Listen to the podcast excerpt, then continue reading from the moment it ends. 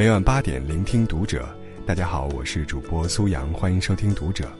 今晚要跟你分享的文章来自作者秦桑。良好的教养本身就是一张展示给大众的名片。关注《读者》公众号，一起成为更好的读者。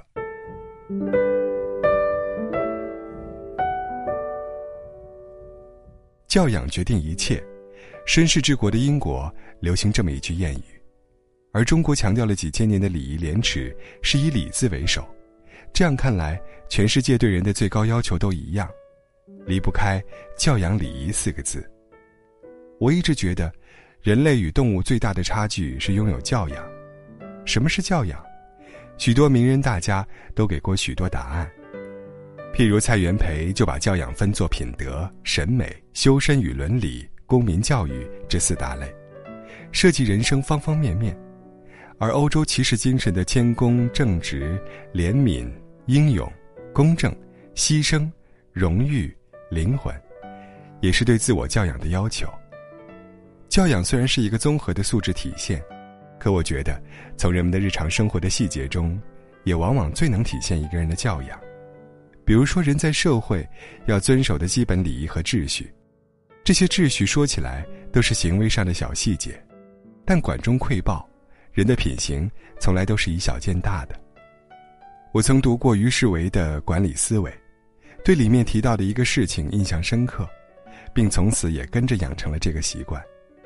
于世维每次要离开酒店，都会尽量把房间恢复成进来时的样子，以方便清洁阿姨的打扫。也许他和清洁阿姨永远不会再见面。有规定于世维必须要这样做吗？没有，但他做出来了。无形中就成为了维护这个社会良好秩序的其中一员。我一直觉得，这样的人比别人多了一份优雅和高贵。良好的教养，本就是展示给大众最好的名片。还记得前阵子有一个新闻，广州恒大客场对阵香港东方，客场的恒大球迷表现出高素质的一面，赛后自发收拾观众席的垃圾，临走向保安道谢。他们表现出来的良好教养，与全场不断挑衅的主场球迷更显对比。作为当时仅仅是前去凑热闹的围观群众，我为恒大球迷表现出来的这份良好教养而骄傲，连带的对本来无感的广州恒大队也落下了良好印象。有人会很偏颇的觉得讲究教养是旧社会的要求，放在注重个性展现的现代社会中略显造作。我却认为，教养是一门必须遵守的生活技巧，也是学习能力的一种体现。正如学者王胜民对有教养下的定义：良好的教养是一种与人为善、善解人意、善与人处的生活态度和技巧能力。一个人能熟悉这份生活技巧，社会也会给他丰厚的回报。我还记得，我之所以喜欢电影《当幸福来敲门》里男主角克里斯这个角色。是因为作为濒临破产的推销员的他，即使在人生最低谷时期，也要活得优雅。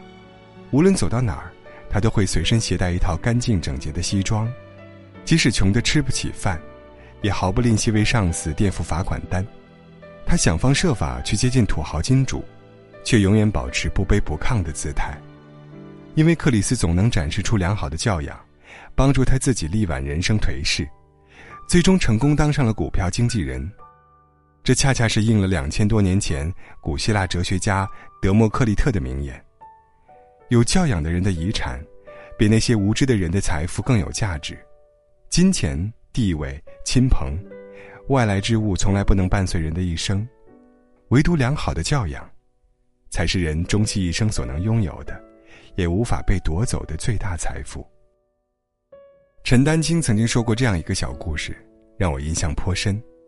他有一次正在上厕所，一个仪表堂堂的青年研究生认出他，立刻跑过来搭讪，要求合影。陈丹青出了厕所，青年研究生早已准备好了照相机，就在厕所门口，把陈丹青像人质一样一把夹住，不由分说的就拍照。我们常说“仓廪足而知礼仪”，但根据许多现象反馈，教养和阶层与金钱并无太大关系，它更是一种体谅。体谅别人的不容易，体谅别人的处境和习惯，不因为自己让别人觉得不舒服，这就是教养的简单道理。社会活动家卢俊清，早已经总结出拥有教养的关键，并非财富，而是体谅。从新千年到现在，中国式某某不时的在新闻上刷屏，譬如随地吐痰、乱扔垃圾、随意插队，在文物上刻“到此一游”，许多人对此瞠目结舌。关于教养的社会大讨论，直到如今也是时常引发。究其原因，是做出这些举动的人缺乏相互体谅的思维，导致他们自觉或不自觉地破坏了社会秩序。但我觉得，中国式某某出现后的连锁反应，对大众而言未尝不是一件好事。以调侃的心态进行自我反省，这是一种文化自觉的体现，也是实现社会教养达到盘旋式上升的关键。教养中寄予着极大的向往，对美好和光明的向往。他甚至还有一个更大的向往，是美好和光明战胜一切的向往。我很认同英国诗人马修·阿诺德的话：缺乏教养的人是可恶又可悲的，因为他们连维持社会秩序这样的举手之劳都无法做到，内心又怎会拥有面对挫折的勇气呢？教养不仅是一张展示给大众的名片。还是一份面对生活高低起伏的积极表现。怎样才能提升教养呢？其实我觉得，我在文中说出来，也没有很大帮助。毕竟教养是自身经历长年累月下的表现。不过方法论最大的作用是指路，有了方法，起码你的努力就有了方向，不再盲头苍蝇的乱撞。一，学会不吝啬的说谢谢、请、对不起。一个微笑对你来说轻而易举，但双方都能有一个好心情。二，守时，无论是开会、赴约，有教养的人从不迟到，他们懂得，即使是无意迟到，对其他准时到场的人来说，也是不尊重的表现。三，注意从不随便打断别人的谈话，先听完对方的发言，然后再去反驳或者补充对方的看法和意见。四。在同别人谈话时，要保持注意力集中，翻东西、看书报，心不在焉，显示出一种无所谓的样子，是不尊重的体现。五，不随地吐痰扔东西，如果没有垃圾箱，就拎回家扔垃圾桶里。六，停车要入位，给别人开车门留好空间，车头向前，方便离开。七，如果是弹簧门。不管是拉还是推，请先出后进。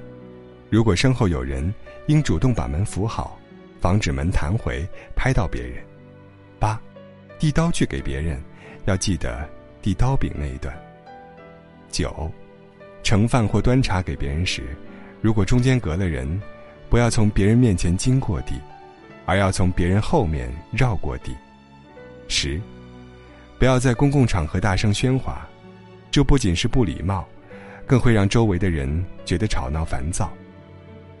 无时无刻不在要求自己进步，自然就有了教养。梁文道的这句话，算是将以上几点方法做了一句总结。我谨以本文，致敬所有坚持教养的高贵战士。